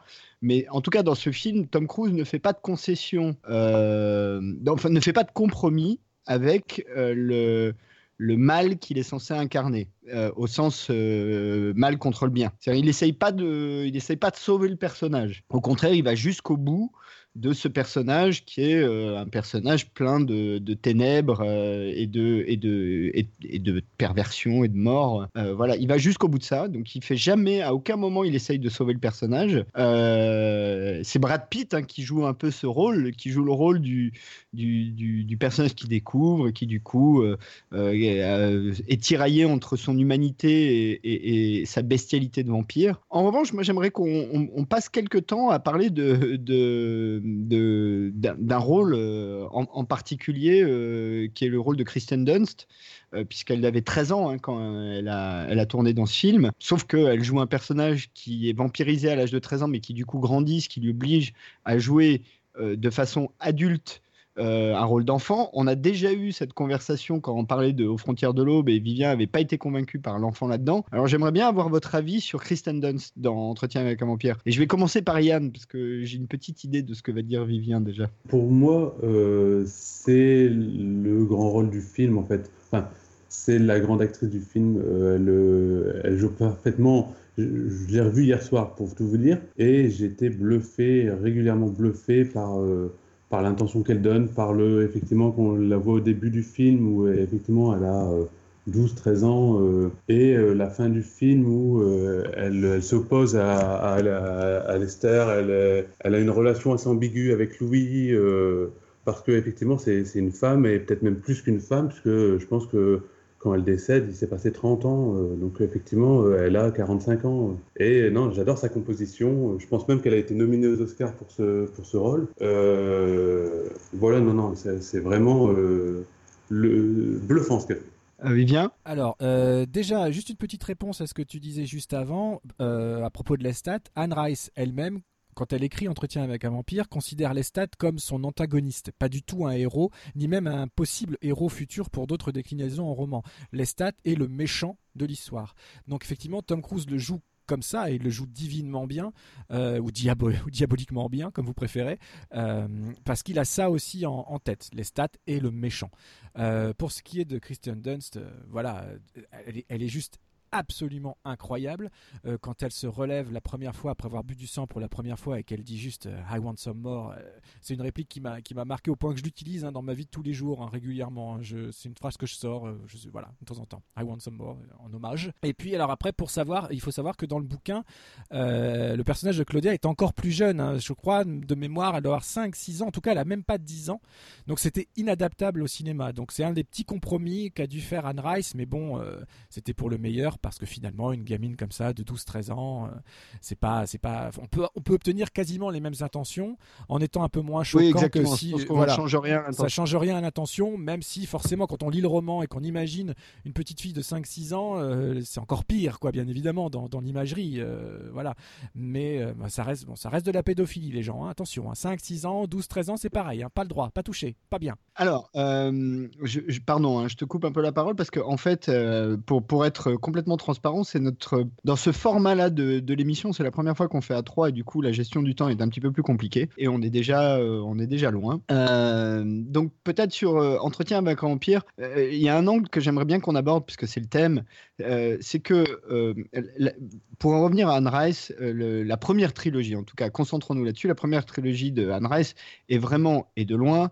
ce qui a été le renouvellement contemporain du thème du vampire, euh, en, en tout cas en littérature. Euh, et du coup, j'ai une double question à tous les deux. Est-ce que vous pensez que le film de Neil Jordan, c'est la même chose, c'est-à-dire une forme de renouvellement du thème du vampire, mais cette fois au cinéma Et, deux, euh, d'après vous, pourquoi la, séquelle n'a pas marché En dehors du film, du fait que, enfin, en tout cas, pourquoi ils, sont allés vers une, aussi mauvaise séquelle alors qu'ils avaient réussi un film au- aussi réussi en, premier film? Euh, Et là, là, plutôt, je vais commencer par Vivien. Ok. Euh, alors d'abord, oui, le film est un renouvellement du genre, mais alors attention, on parle du renouvellement du genre, du vampirisme traditionnel quand même, dans sa vision traditionnelle. Je dirais, voilà, on parle de vampires euh, gothiques qui dorment dans des cercueils, euh, qui portent des voilà des grandes chemises, euh, des beaux costumes, voilà, qui sont qui écoutent de la musique classique essentiellement, même si les stats se met au rock sur la fin, et il a bien raison. Donc voilà, non non, il y, a- cette, en fait, il y a un renouveau dans le dans le style de traitement, tout en respectant la vision traditionnelle du mythe, et c'est ça que j'aime.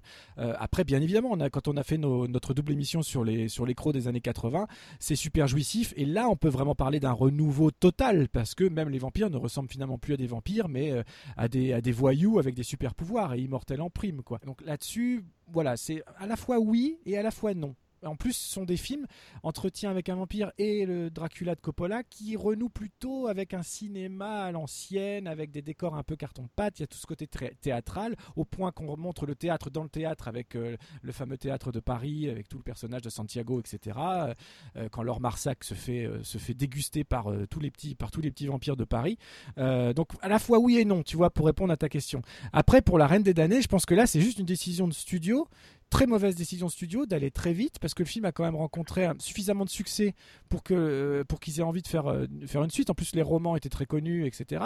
Mais euh, mais je sais pas à quel moment ils ont pu se dire que ça pouvait marcher avec un mauvais casting, un mauvais réalisateur, etc., etc. La seule chose à sauver, mais Un pour mauvais le script. un mauvais script, mais la seule chose à sauver, mais vraiment sauver plus que sauver, même la chose qui est génial dans La Reine des damnés, le film, c'est la musique de euh, Richard Gibbs et surtout les chansons écrites spécialement par Jonathan Davis. Jonathan Davis étant le chanteur de Korn, euh, qui a fait en qui a donc prêté la en fait il est devenu la voix chantée de Lestat et là les chansons sont très très bonnes et à l'intérieur il y a des, il y a des clips qui ont été faits de manière un petit peu euh, voilà sur le cinéma avec des références euh, au cinéma allemand noir et blanc etc qui sont plutôt de bonne facture. Le problème c'est que tout le reste du film est très très très très mauvais. C'est-à-dire plus mauvais que ça, on peut pas.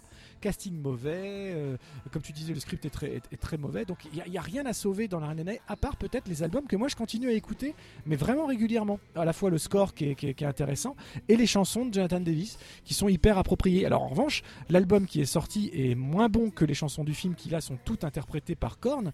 Euh, dans l'album, euh, ils, ont fait, ils ont fait encore un cast de guests, c'est-à-dire qu'on a une version d'une chanson qu'on entend dans le film mais par Marilyn Manson ou autre. Alors ça reste de la bonne prod, mais c'est dommage de ne pas retrouver en bonus par exemple les chansons telles que dans le, que dans le film.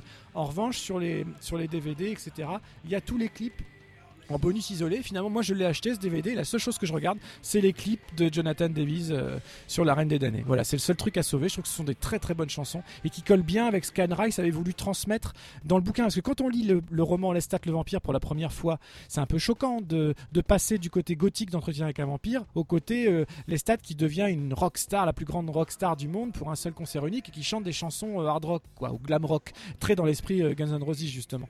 Donc euh, ça c'était difficile à réussir et en tout cas au niveau du son ils l'ont réussi dans le film. Le problème c'est que ni le visuel ni l'acting ne suivaient. Yann Ouais, je suis un peu comme Vivien là-dessus. Moi, pour moi, Entretien avec, avec un vampire, c'est le dernier grand film sur les vampires, en fait.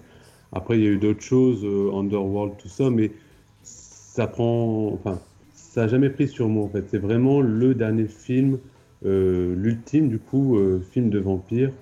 Euh, que je reconnais. Euh, effectivement, il y a eu la doublette avec Dracula, mais voilà, moi ça s'arrête là. À euh, passer ces films-là, le vampire n'a plus de- d'emprise sur moi. Et effectivement, avec La Reine des damnés, qui, mis à part, comme disait Vivien, la musique, la bande originale, je serais peut-être un peu moins dur sur le disque avec les reprises, parce que moi, c'est la musique qui me touche, donc forcément, euh, je, suis un, peu moins dur là-dessus. Mais euh, ouais, c'est la seule chose que je sauve de ce film, c'est la bande originale. Euh, alors pour également un peu répondre à la question, moi je crois que et, et c'est pas Entretien avec un vampire là pour le coup au cinéma, c'est vraiment le Dracula de, de Coppola. Je crois que c'est pas un renouvellement du thème du vampire, c'est un renouvellement du gothique en fait, Euh, et qui donnera aussi le Frankenstein de Branagh euh, et, une série de, de- films un peu comme ça c'est vraiment un renouvellement du retour au, au gothique euh, dans sa une certaine manière sa tradition un peu pure, contrairement à ce qu'on disait notamment sur les vampires sur les années 80 où justement tout l'enjeu était de s'éloigner le plus possible de cette vision un peu, un peu euh, estimée poussiéreuse du thème du vampire et de la moderniser. Euh, on, rappelle, on avait fait une émission sur les prédateurs, euh, Génération perdue et aux frontières de l'aube, euh, là qui n'ont rien de gothique, aucun d'entre eux, à part peut-être les prédateurs et encore de loin. Là, c'est vraiment un retour au gothique avec les codes du gothique, avec l'ensemble de, ce qui fait la littérature gothique. Donc, rappelons-le, hein, la littérature gothique, c'est littérature anglaise de la fin du 19e siècle. C'est l'équivalent anglais du romantisme français ou du Sturm und Drang allemand, en gros. Sauf que dans le gothique anglais, il y a aussi de nombreuses histoires un peu surnaturelles. Le moine, euh, le Frankenstein de Mary Shelley, euh, le Dracula euh, de Bram Stoker. Et rappelons d'ailleurs qu'il y a un film de Ken Russell qui s'appelle Gothique, euh, qui raconte une histoire où tous ces gens-là se retrouvent, enfin pas tous ces gens-là, mais les Shelley, euh, Lord Byron se retrouvent pour un week-end à Genève et avec des trucs un peu surnaturels et euh, un érotisme plus que palpable vont aboutir. Enfin, c'est l'histoire qui est censée aboutir à la motivation qui fait que Marie Shelley va écrire Frankenstein. Bref. Pour moi, il y a vraiment un retour du gothique et qui est particulièrement prégnant dans Entretien avec un vampire, puisque toute l'imagerie euh, du film euh, est quand même fondée là-dessus, euh, à tous les niveaux, y compris dans le moment un peu contemporain, hein, dans les moments un peu contemporains. Et pour la séquelle, bah oui, on l'a tous dit, hein, la séquelle, c'est typiquement un truc de studio, qui ne sont pas beaucoup posé la question de, de la qualité, qui ont voulu vite fait monter un produit qui devait sortir sans doute à une date précise pour répondre à un cahier des charges précis, et bah, qui donne un film qui a été, euh, qui a, d'ailleurs marqué le, le, le glas euh, de la franchise, puisqu'ils ne sont pas allés plus loin, alors que euh, ils auraient très bien pu continuer avec euh, même Nock, avec même les sorcières, il y avait de quoi faire, enfin voilà. Euh, écoutez, je vous propose qu'on finisse avec Dracula Untold, qu'on fasse un bond de 20 ans en avant. Pour un vampire, c'est rien, mais pour nous, c'est un, ça compte un peu quand même. Un petit peu, ouais. Vivien, t'es toujours là? Bien sûr, bien sûr. je- On a perdu Vivien Non, non, Ah, pas pardon. du tout. Tu, sais, tout, tout n'appelle pas à relance. hein. Ok, donc euh, Dracula Untold. Alors, Dracula Untold, film de Gary Shore, on l'a dit. euh, de euh, 2014, donc c'est un film relativement euh, récent, euh, avec dans le rôle de euh, Vlad Tepes euh, slash Dracula euh, Luke Evans, euh, qui est à peu près euh, le seul acteur vraiment euh, mémorable euh, du film, puisque le film n'est définitivement pas un film d'acting, euh, à part lui, hein, qui, qui fait, moi je trouve plutôt un bon job. Donc, Charles Dance, j'aime bien aussi. Euh, ouais, alors attends, qu'est-ce qu'il joue là-dedans Il fait le maître Dracula en fait. Ah oui, oui, oui, oui, très bien. euh, Celui qui joue dans Game of Thrones. Tout à fait. Et un qui joue le, le patron, enfin le, le papa euh, Lannister euh, dans Game of Thrones. Exactement, oui, très bien, effectivement. Et, et d'ailleurs, lui aussi a une chance d'être revu, puisque. Enfin bref. Euh, Dracula Untold reprend grosso modo euh, l'histoire de Dracula, mais sans revendiquer euh, une adaptation du roman de Bram Stoker, et plutôt en se basant sur le personnage historique de Vlad Tepes. La, Transylvanie est en guerre contre les Turcs. La Transylvanie est en train de perdre face aux armées massives des Turcs. Et donc, historiquement, Vlad Tepes est connu pour avoir vaincu les Turcs en étant particulièrement brutal et sauvage, d'où son surnom Vlad l'Empaleur. Là, je parle d'histoire, hein, au sens propre du terme. Et dans le film, eh ben, ils prennent ce petit bout d'histoire pour dire qu'en gros, euh, Vlad, acculé euh, par la puissance turque, va faire un pacte avec une espèce de créature qui vit dans une grotte dans les montagnes transylvaniennes euh, pour obtenir sa puissance. Et en fait, l'enjeu du film, c'est que, en gros, le vieux vampire lui accorde tous les pouvoirs du vampire pendant trois jours, qui disparaîtront si jamais, si jamais il ne euh, consomme pas de sang. Donc les- l'essentiel du film est euh, un mélange entre un film d'action guerrier un peu épique dans la guerre contre les Turcs et euh, ce Vlad Tepes qui essaye de résister à la tentation. Évidemment, je ne spoil pas trop en disant qu'il y cédera, hein, puisque sinon ça n'a pas beaucoup d'intérêt. Et, ça donne un film qui se veut moins, euh, euh, moins, moins un film entre guillemets d'art que les deux précédents. hein. C'est plus un film d'exploitation. C'est un bon blockbuster avec des grosses scènes d'action bien épiques.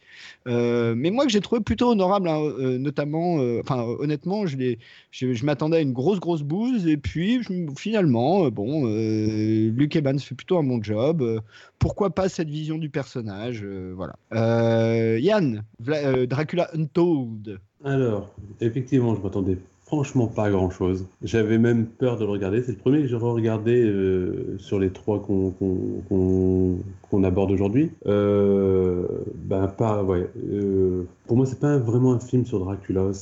Pour moi, c'est un film de super-héros euh, camouflé derrière un, voilà, un vernis Dracula. Euh, bon, on en reparlera peut-être après, mais ouais, c'est, pas déshonore, c'est pas, ouais, voilà, ça, ça déshonore pas un film. Si j'ai pas passé une mauvaise soirée, je vais pas mentir non plus. Mais voilà, je m'attendais à autre chose, ou enfin, ou peut-être pas à grand chose au final. Mais dans ce sens, j'ai pas forcément été déçu. C'est un bon film, c'est un bon divertissement. Euh, clairement pas au niveau des deux autres, mais largement. Quoi. Vivien Alors, c'est un, un, un film que je pensais voir une seule fois dans ma vie, hein, concrètement. Quand je suis allé le voir, je me suis dit, bon, voilà. euh, En fait, un peu pareil que vous. J'attendais rien, je m'attendais à être franchement déçu. Après, je le vois, je me surprends à passer un moment pas désagréable, tout en acceptant hein, d'oublier euh, ce qu'on connaît du personnage. Ce qui me gêne un peu, c'est de transformer Dracula en, en véritable héros d'action. Là, enfin, ça, c'est un truc, c'est une barrière que j'ai pas réussi à, dépasser. Après, le film est pas déshonorable du tout, même en termes de réalisation. Il est, standardisé, il est studiotisé autant qu'on veut, mais il se regarde, il est agréable. Comme tu dis, plutôt bien, joué par Luke Evans. Mais en fait, tu, fallait mettre un autre nom, quoi. Mais Dracula, bon, là, je, je peine à reconnaître le personnage euh, dedans. Je pensais jamais revoir ce film. Finalement, on a décidé de faire ce thème, donc je l'ai revu. Bah, je m'en serais passé de cette deuxième vision. Franchement, c'est. En fait, quand on le revoit. Là, pour le coup, quand on s'intéresse qu'aux propriétés euh, cinématographiques, surtout en comparaison des deux autres euh, dont on vient de parler juste avant, euh, il tient pas, il tient pas la route, quoi. Vraiment, il tient pas la route. Après, voilà, pour euh, la soirée d'un soir, euh, à la limite plutôt à la maison, euh, sur un bon écran, euh, qu'au ciné avec une bonne pizza, euh, pourquoi pas, mais je j'irai pas au-delà, quoi. Ah bah moi je serais moins sévère que vous parce que euh, un déjà probablement je suis moins attaché euh, à l'orthodoxie euh, draculesque ou vampirique euh, peut-être. Moi ça me gêne pas du tout de, donner euh, cette vision là au personnage Dracula. Ensuite euh, Yann l'a- un petit peu euh, suggéré. euh, Il y a toujours ce projet des Universal Monsters. Alors je le rappelle, hein, je fais de la pédagogie, mais que Universal possède les droits d'une série de monstres. Euh, en l'occurrence, euh, alors je vais vous donner quelques listes hein, l'homme invisible, le loup-garou, Van Helsing, la créature du lac noir, Frankenstein, enfin toute une série de monstres. Et suite au succès de Marvel et DC, a décidé de faire bah, son extended universe à eux, mais autour des monstres donc commence gentiment euh, à engranger euh, des séries de, monstres en, film one shot. Donc le, Dracula Untold. Alors on a un petit débat sur le fait que ce soit le premier ou non. En tout cas, clairement, euh, il y a une fin de film qui laisse des perspectives qu'ils aient pris la décision ou pas. le prochain, on en a parlé dans une de nos précédentes émissions, ce sera La Momie, donc avec Tom Cruise. Que tout ça est piloté quand même par Roberto Orsi, qui est le, le, mari scénaristique de Alex Kurtzman, qui va réaliser La Momie et qui sont deux euh, scénaristes qu'on connaît bien et dont on a souvent parlé, euh, issus de l'écurie de J.J. Abrams. Et moi, dans cette perspective-là, en revoyant le film, à la première vision, bah, je me suis dit, euh, voilà, c'est un film qui a finalement utilisé à son profit toutes les techniques développées depuis Le Seigneur des Anneaux de Peter Jackson, en gros, hein, parce qu'il y a vraiment des scènes comme ça, avec des grosses armées, avec plein de monde dedans, voilà, avec des grosses batailles très épiques. et puis, dans cette perspective-là, effectivement, il faut un peu héroïser euh, les personnages, puisque ce sera eux qui seront au cœur de, des histoires suivantes. Et c'est un peu ce qu'on suggérait quand on parlait de la momie, c'est que ce qui nous apparaît dans le micro-trailer qu'on a vu, c'est que la momie, euh, ça serait a priori Tom Cruise, et ça serait a priori pas un méchant. En tout cas, qui aurait a priori une espèce de créature méchante et une momie un peu gentille, quoi, pour euh, simplifier. Et ben, je crois que Dracula, c'est un peu ça. ils veulent faire un espèce de, ils veulent, en fait, ils vont finir par faire la Ligue des Gentlemen Extraordinaires version contemporaine sous euh, Universal Monster. Quoi. Ouais, non, t'as raison, c'est bien qu'il y ait une proposition différente. C'est juste que personnellement, elle m'a pas touché plus que ça. Mais encore une fois, le film est pas déshonorant, effectivement.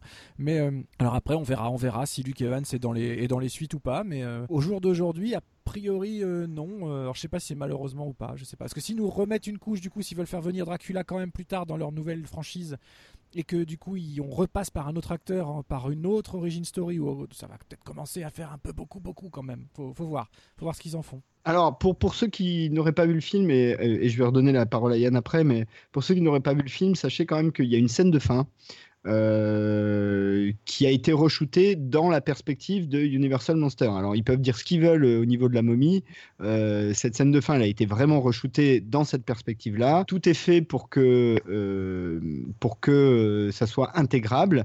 Et j'ajoute que en plus, ça fait un peu le lien avec la vision qu'avait Monsieur Hart du, de, Dracula dans le, le Coppola, puisque cette idée de, de la femme de Dracula euh, qui, euh, en tout cas, qui, dont il retrouverait une incarnation est bien présente. Oui, oui en effet. Oui. En plus, alors, euh, moi j'aime bien. Alors, j'ai plus son nom. si c'est comment Sarah, Sarah Gadon, c'est ça Qui joue Mina? Je sais plus.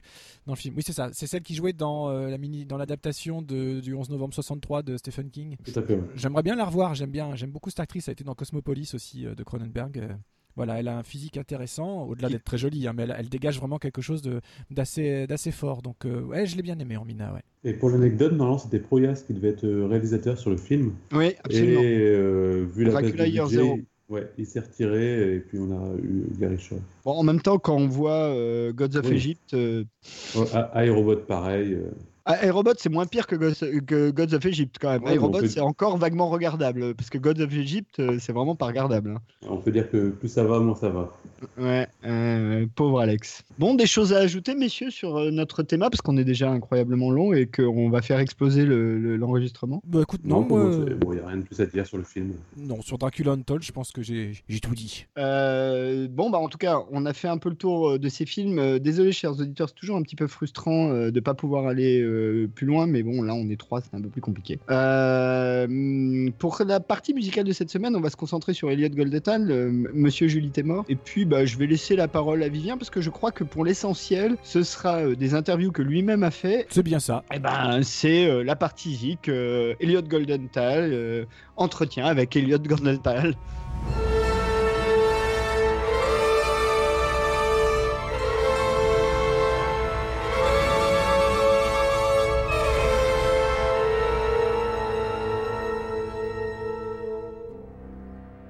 Une fois, on va pas trop, euh, on va pas, on a déjà bien parlé. On va laisser la parole aux gens qui font les films. En préambule, j'ai une petite surprise. Alors, désolé, la qualité sonore est pas extraordinaire euh, parce qu'à l'époque, on n'avait pas encore les bons systèmes d'enregistrement que dont on peut disposer aujourd'hui. Mais il se trouve que j'avais eu le- la chance et l'occasion d'interviewer Tom Cruise. C'était à l'époque pour la sortie de Collatéral. Et j'avais pas pu m'empêcher de lui poser la question en tant que producteur de son ressenti, de l'importance de la musique au sein d'un film. Et ben, on écoute sa réponse. Music's everything's important to making a film. I, I have to tell you, I love the way Michael Mann uses music. La musique, et de manière générale, tout est important dans l'art de faire un film. D'ailleurs, j'en profite pour dire à quel point j'aime la façon dont Michael Mann utilise la musique. Uh, sound, the mix, how the music is mixed in the film. Le son, la façon dont la musique est mixée à l'intérieur du film. Everything is important in a picture. I mean, how it's shot. Tout est important. La manière dont c'est filmé, les décors, le jeu des acteurs, bien évidemment. When music really works well for me in a picture, you know, it's if you don't have the right piece of music, it can throw off. Si vous n'avez pas le bon morceau de musique, ça peut tout foutre en l'air. Et il y a bien des fois, on peut même avoir un bon morceau de musique, mais s'il n'est pas mixé correctement, ça peut également tout foutre en l'air. You know, it can throw it off. Uh, but every every aspect of it is very important. Every aspect. Absolument tous les aspects sont primordiaux. And you asked about earlier about great filmmakers that Michael Mann Vous m'avez demandé tout à l'heure qui, selon moi, faisait partie des plus grands réalisateurs. Eh bien, Michael Mann est définitivement de ceux-là. Il est de ceux qui comprennent absolument l'importance vitale de chaque aspect du film, incluant le mixage, l'importance du mixage, car si le mixage n'est pas effectué correctement, l'émotion même qui va se dégager du film euh, sera ratée. Il comprend parfaitement l'impact que cela peut avoir sur son œuvre. Et en tant que comédien, je me fie totalement à son jugement. I remember when he was mixing Ali, and we were mixing. Je me souviens que lorsqu'il était en train de mixer euh, Ali, je mixais un autre film pas très loin et je voulais absolument aller voir comment lui il faisait. J'ai donc pu avoir la chance d'y aller et d'assister à ce mixage. Je connaissais très bien les gens avec qui il travaillait, donc euh, voilà.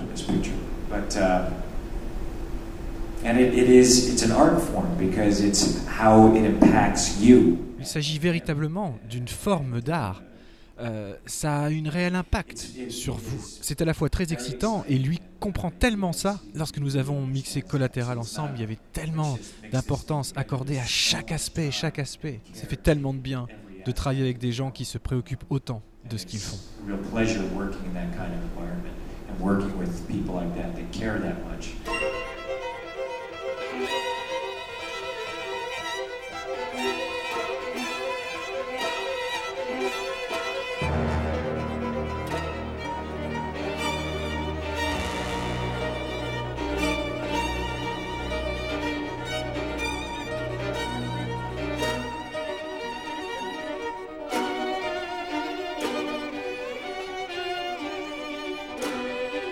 Peut-être euh, un mot sur la musique quand même de Elliot Goldenthal. Euh, déjà, est-ce que, est-ce que tu es, alors vraie question, est-ce que tu es un, un amateur de musique de film, genre est-ce que tu en écoutes hors film? Alors, euh, pour être honnête, pas du tout. Pas Voilà, du tout, mais, mais depuis pas longtemps, depuis que j'ai découvert Vivien le Jeune, je m'étonne à.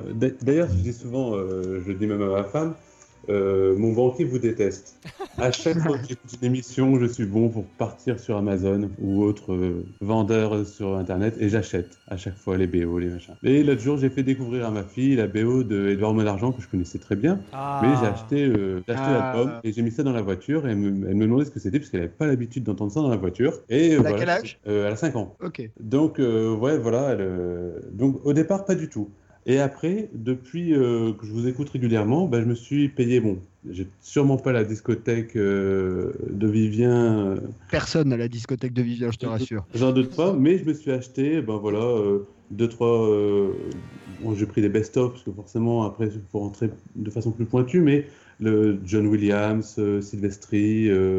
Moi, j'aime bien le travail de Carter Burrell pour les frères Cohen. Très bien, très Donc très bien. euh, voilà, ouais. Donc euh, je me suis euh, effectivement euh, étonné à apprécier cette musique et à l'écouter même en dehors euh, des films. Eh ben dis donc, pour quelqu'un euh, quelqu'un qui s'y est mis il y a peu, t'es déjà assez, assez précis, je trouve. Ouais, non, mais enfin, j'ai- j'aime bien aller après euh, pousser, chercher, euh, trouver les petits trucs. euh, et c'est vrai que c'est passionnant en fait, puisque Moi, j'écoute beaucoup de rock et par certains aspects, ça se rapproche de euh, quelques groupes font quasiment de la musique classique, c'est-à-dire qu'il y, a- des pas. Et je me suis retrouvé en fait à euh, apprécier toute cette musique de film, cette musique d'ambiance. Euh, je suis fan de Pink Floyd et effectivement, on peut retrouver ce côté un peu envoûtant par certains aspects euh, dans, dans la musique de film. Si tu Donc, savais voilà. comme tu me fais plaisir là, c'est un truc de dingue. Je suis vraiment ravi d'entendre ça, mais vraiment ravi d'entendre ça. C'est c'est Eh, tout, le but de la manœuvre. pas tarder là.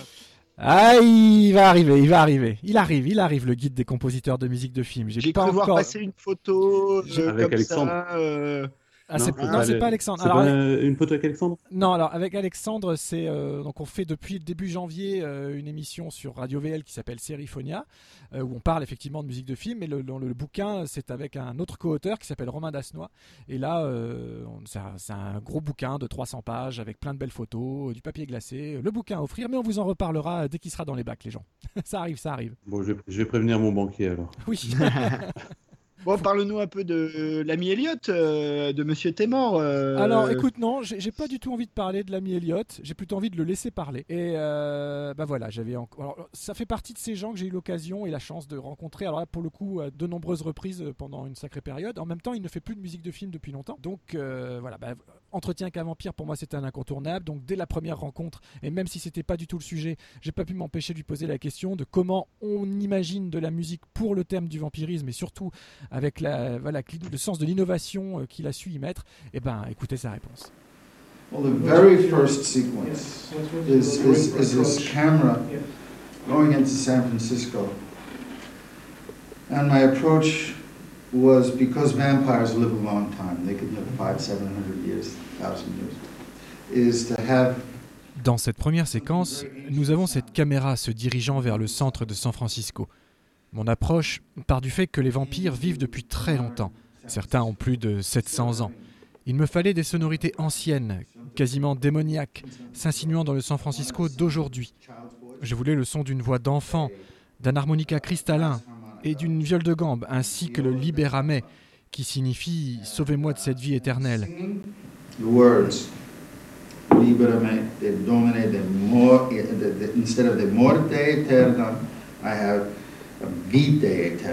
In other words, save me from everlasting life.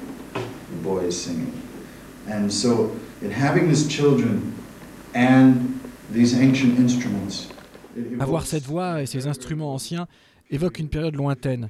C'est en ce sens que les humains contemporains semblent paraître comme des fantômes.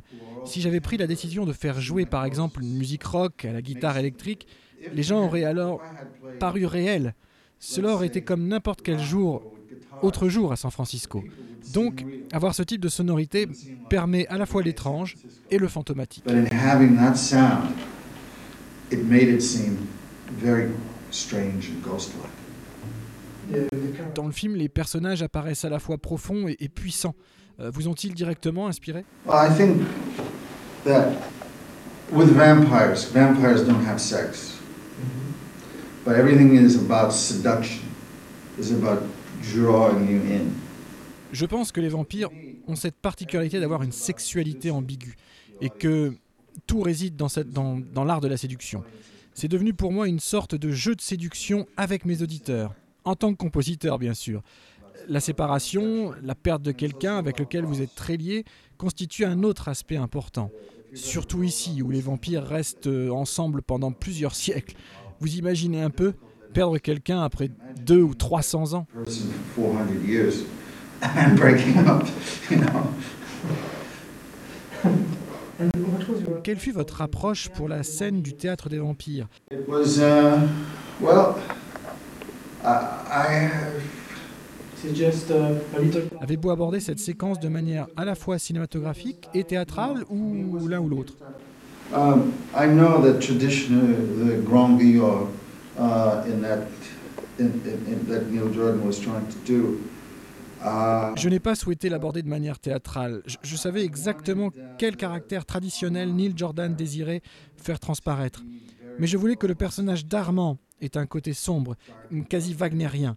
Il est comme ces personnages de, de Wagner qui vit depuis six ou sept siècles et qui ne dispose que de quelques jours pour séduire quelqu'un, avant de s'en retourner sur son vaisseau fantôme. Je pense qu'utiliser simplement un style théâtral aurait été simplement un peu trop facile. Someone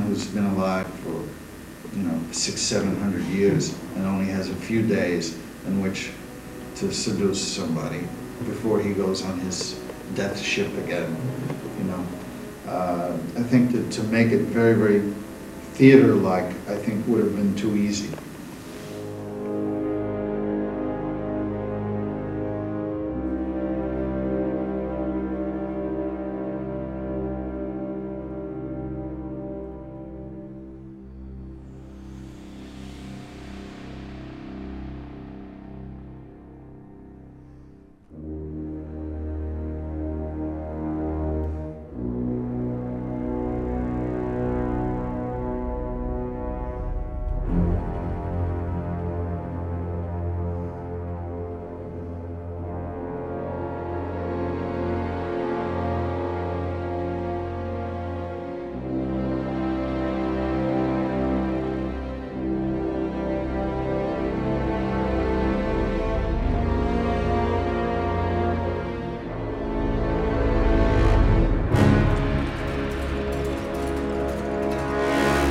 Donc voilà, c'était Monsieur Elliot Goldenthal à propos de son propre travail. Et en parlant de son travail, même si on en a déjà un petit peu parlé, alors Christophe, toi, l'album Entretien avec un vampire spécifiquement euh, important ou pas dans ta discographie personnelle? Très. Euh, bah, déjà, j'ai déjà dit que j'aime beaucoup la, reprise finale des Guns de, Sympathy for the Devil, qui, rappelons-le, est une chanson des Rolling Stones à la base. On l'a déjà dit, euh, la reprise de, des- Guns est pas très éloignée de, la version originale. Après, la musique de Golden Town, non, je l'ai beaucoup, beaucoup, beaucoup utilisée, euh, écoutée, utilisée euh, vraiment euh, à de nombreux égards. Euh, c'est ce, qui est, intéressant, je trouve, ça a été d'aller chercher.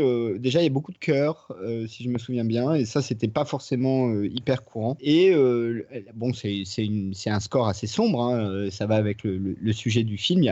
Sans mauvais jeu de mots, il n'y a pas beaucoup de lumière dans, dans, ce score-là. Mais oui, oui, je le euh, je l'ai acheté, euh, j'ai acheté le CD euh, à l'époque et je pense qu'il m'a accompagné et il est dans toutes mes playlists de musique de film depuis, depuis 20, 20 ans, plus de 20 ans maintenant. Donc oui, bien sûr, le, score de Entretien avec un vampire. D'autant que, on, le rappelle souvent, hein, pendant des années, les, les musiques de film étaient relativement rares à trouver. Euh, bon, dans les années 90, ça a commencé à devenir euh, beaucoup plus facile et euh, Entretien avec un vampire fait partie des musiques de films que je mets en boucle assez facilement, avec celle de Dracula, mais aussi avec celle de euh, Conan, Star Wars, euh, enfin tout un tas d'autres. Donc oui, oui, bien sûr. Bon, et puis à titre personnel, bien évidemment, j'ai jamais fait de classement. Hein. euh, Je suis pas très classement, je fais pas ça. Je suis pas du genre à faire mes petits, mes petits bilans de fin d'année, tout ça.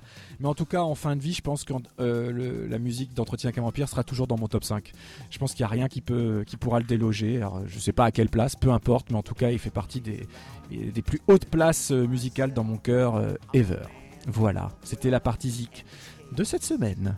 Bon, bah, on va se dire au revoir. Euh, Yann, merci de nous avoir accompagnés. J'espère que tu as passé un bon moment avec nous. Ouais, c'était super, euh, un peu stressant, donc désolé euh, les auditeurs. Euh, non, non, c'était c'était super. euh, encore merci pour l'invitation, c'était top. Non, non, non, mais- mais encore une fois, merci à toi avant tout euh, de, de- de- partager nos émissions euh, avec autant de fidélité. Euh, et d'ailleurs, j'en profite, hein, partager, partager, partager, c'est ce qui nous aide le plus. Vous voyez, on vous demande pas d'argent. La seule chose qu'on nous demande, c'est des clics.